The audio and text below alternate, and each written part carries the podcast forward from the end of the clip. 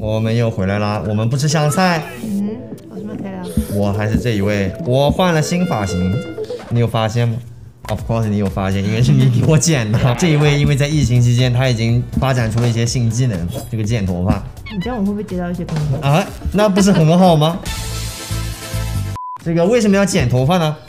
俗话说得好，人要衣装，佛要金装，对不对？有些时候形象还是非常重要的，比如说像我们今天要讲到的一些东西，为什么这个会跟形象有关？哎，你在外面租房子，怎么形象会不重要呢？对不对？不管你是找室友也好，还是你是面对房东也好，很多东西你都形象都非常的重要。所以我们今天就是要来讲一下租房，嗯哼，我们的外宿活生活事件簿，你的外宿生活，请问你外宿了多少年了？我不知道。我外宿了有我的小半辈子有了。我们讲的这一集主要是讲一下美国这边的租房生活，不管你是来留学也好，还是你是来交换工作也好，各种各样的原因，你来到了美国需要住的，我们有很多的经验了，就是说，好，那我们今天就来聊一下关于一些租房子的一些议题。首先是怎么选房子篇，像我以前就自己一个人租房子的时候，那个时候因为念书，所以我我的想法就是我会想要住的可能离学校近一点。就我个人比较喜欢安静，所以我住的地方都是比较安静的地方。如果你留学生，如果你有车的话，其实你住哪边都一样，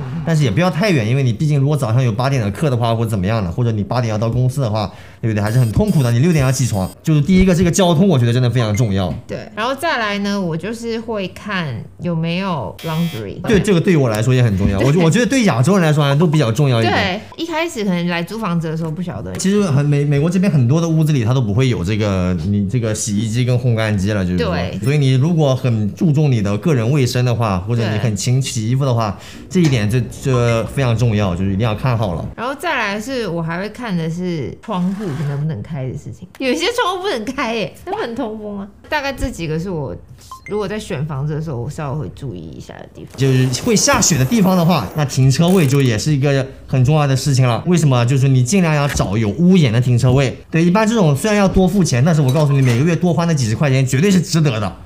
冬天铲雪非常的痛苦，如果如果遇到暴风雪的话，你整辆车会被埋没。你铲完车，其实你一天的精力就没 有了，很累很累。周遭的环境对我来说也是很重要。你如果是在读大学的话，或跟很多学生住在一起，呃，很吵很吵了，不是说不安全，但是会很吵。那你要不要接受这样的事情？还是还是说你想要租的越偏远一点？但是有一个问题就是你可能没有那么的 social，对，你的 social life 非常的 boring，但是你可以专心于学业，就是 like me。那如果像我的话，我住在都市的话，我考虑的可能就是吵闹的问题，也是我刚刚讲的，就是我不会住在都市市中心。加州那边有一个问题，就是他们会有一些游民的街。哦，对，所以如果我在、啊，这个问题好严重。我之前几次去加州那边的洛杉矶也好，啊，这个旧金山也好，好多游民啊。对，所以这个游民的问题，我觉得也是要考虑考虑进去。再来就是我们两个后来一起住的时候，我们还会考虑到就是租房子的时候，他能不能够接受宠物这件事情。首先，我们就是会看说他这个房子他能不能够容忍就是有宠物的存在。对对对对，对，然后有宠物的存在呢，它是能够有几只宠物。有几只它有有上限，然后对如果是狗的话，它还会限制品种，有时候。对，OK，我们知道这个房子它能够接受宠物了。嗯那我们进去看房子的时候，我们就是会特别去注意那个采光的问题。我们一开始没有注意的，啊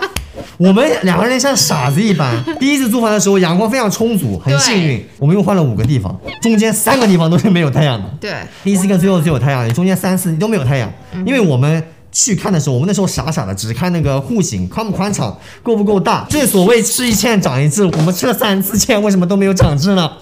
反正我们那时候注重点不在于阳光这个上面，然后导致于我们两个人都很阴阴暗暗的，就是那个 时候。但是我们两个本来就很应那该。是你不要带上我，对不对？我穿黑的衣服不代表我阴暗，就是这样。真的要注重一些生活品质的时候，那整个朝向啊，干什么阳光啊，就真的很重要了。对，晒阳阳光就开心的不得了，就阳光了嗯我们要 s u n boy 变成。然后呢，还有什么议题？这位议员，再来呢就是找室友篇。这个议题非常提的非常的好，这位议 员。找室友非常重要，就是说室友在你的整个租房子的过程当中，他扮演了非常非常重要的角色。我觉得找室友对我来说就是很重要的一件事，是我我不会绝对不会找太熟的人。哦，这是为何呢？我我因为你租房子的时候，你会牵扯到一些法律上面的事情，就是如果我今天已经缴了，然后他还没缴，对对对对然后对。那到时候房东来问的时候是，难道是我要帮他缴？对对对对，呃，你们两个人如果一起住住的话，那你两个人要一起签那个合同啊，你不要一个人傻傻的，我一个人签，反正我帮朋友一下，对不对？他签干什么？他到时候会把钱给我，不要这样。对啊，钱这个东西还是要算得清楚一点，亲兄弟还得明算账啊的，对，签的明白一点，到时候不会有一些，至少不会有一些法律上的义务。我是喜欢找成熟的室友，所以我都是找一些学姐。 多多成熟，五十岁，学姐，但是确实是像你说的，我后来也发现，找不熟的室友最好，就不要对大家互相不要不要干事，不认识，对对对因为大家会客客气气、礼礼貌貌的。就是这对，样因为你不要想说好像只有房租问题，还对有对对对还有对就是可能水电啊、对啊，水电啊网。络啊，比如说我就很多，我喜欢泡澡，对不对？那我室友对啊不喜欢泡澡，我喜每天在那边泡澡，那我那个水费是不是就很贵？那我那个室友是不是也会有想法？你这个人泡那么多澡，花那么多水费，啊，我也还要帮你分分一半，这怎么怎么说呢？对不对对啊，？或者开冷气、暖气。对呀、啊对呀、所以这个事情你一一开始的时候一定要讲好，不要一开始不明不白的就是这样，就大家就住在一起，以后一定会出事情。我我很在意的就是啊干不干净的问题，因为如果我找了室友，然后他很不爱干净，然后公共区域永远都 很脏。哦，那那也不行，那也不对行。啊，就是他可能每次吃完饭他就是不洗碗，对啊怎么样的，我就会觉得就是很对啊，所以还是要找个不熟的室友就好，你就可以直接说，对啊你可不可以洗你还，跟把你的弄的碗洗一下。对啊如果他大家撕破脸撕破脸，对不对？大不了下次对不会一起住。对，而且就是你如果跟他不熟的话，就像你刚刚讲，他对你比较有礼貌，他也不对啊太敢吵闹什么的。对啊可是如果你熟的同学，他可能一天到晚带他朋友来，哦我就一天到晚很吵，然后你也不好意思跟他讲。那再来就是 leasing office 篇，你不要每次跟我提提起这个，我就就我的火会上来，就是这样。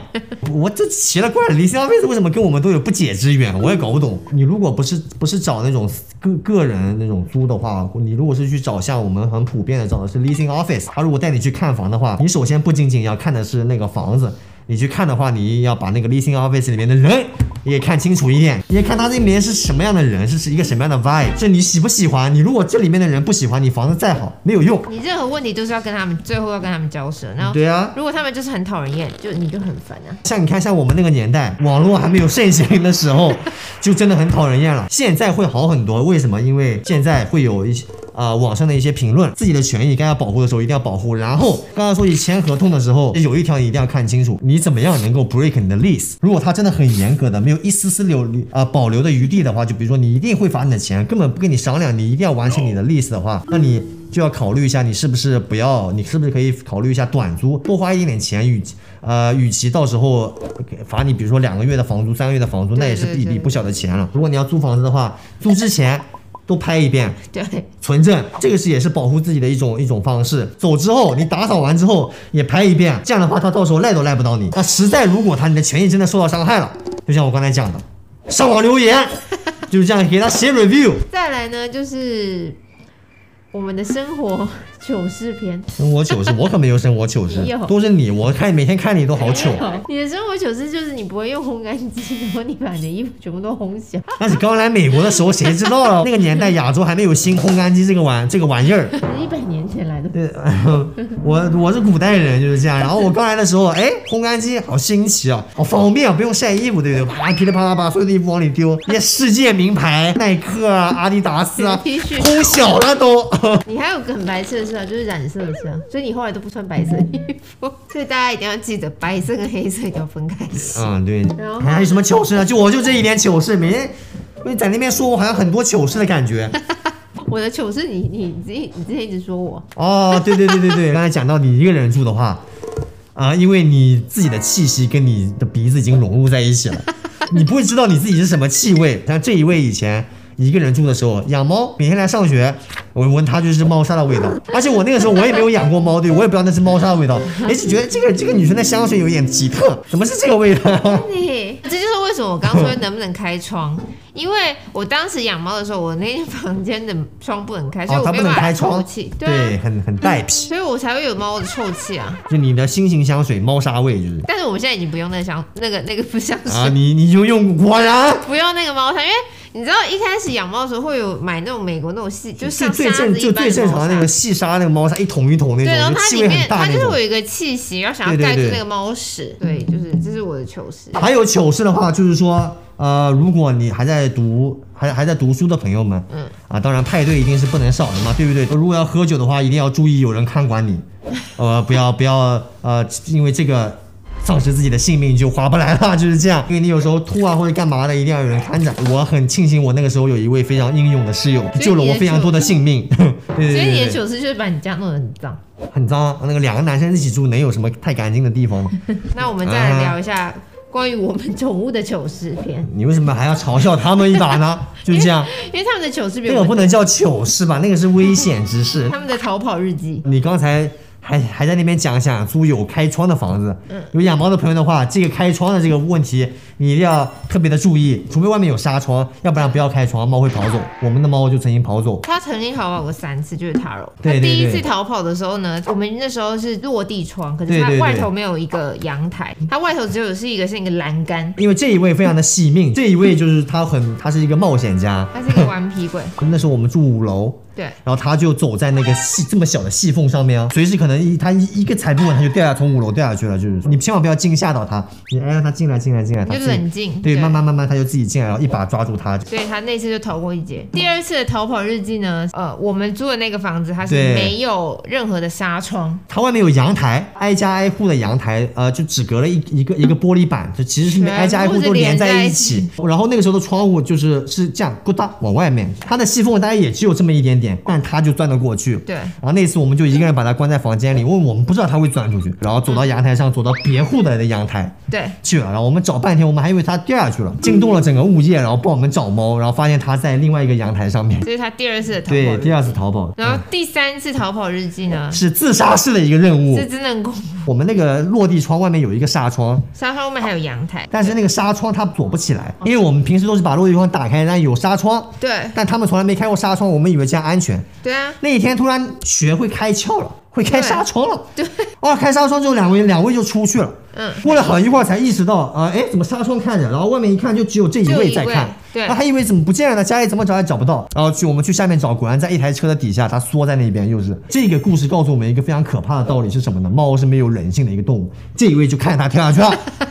没有任何的良心的一位，看着他的同伴生活在一起五年的同伴跳下去了，你不要害怕，我只是声音大一点。事实证明，猫真的有九条命，它从三楼跳下去一点事情没有。希望不要再有逃跑日记。呃，我们我们会严严加看管。那这一集就是我们讲了一下，大概讲了一下我们呃这几年来的这十几年来的一些租房日记，希望能够有帮助到啊、你刚来美国的或者你想要租房的一些朋友们，就是说我们的小小的一些经验，因为我们这些租房的经验之前都是没有没有人会告诉我们的。请问你还有什么需要有什么议议题吗？这位议员，没有了，就没有没有这这个议员了，你你这位黑色的议员，你有什么议题吗？个，他想要再继续逃跑。我会把你抓回来关进笼子里了，对不对？ 这一集就这样了。嗯哼，有有有香菜的房子，我绝对不会住，就是这样。有吃香菜的室友，我也绝对不会要，就是这样。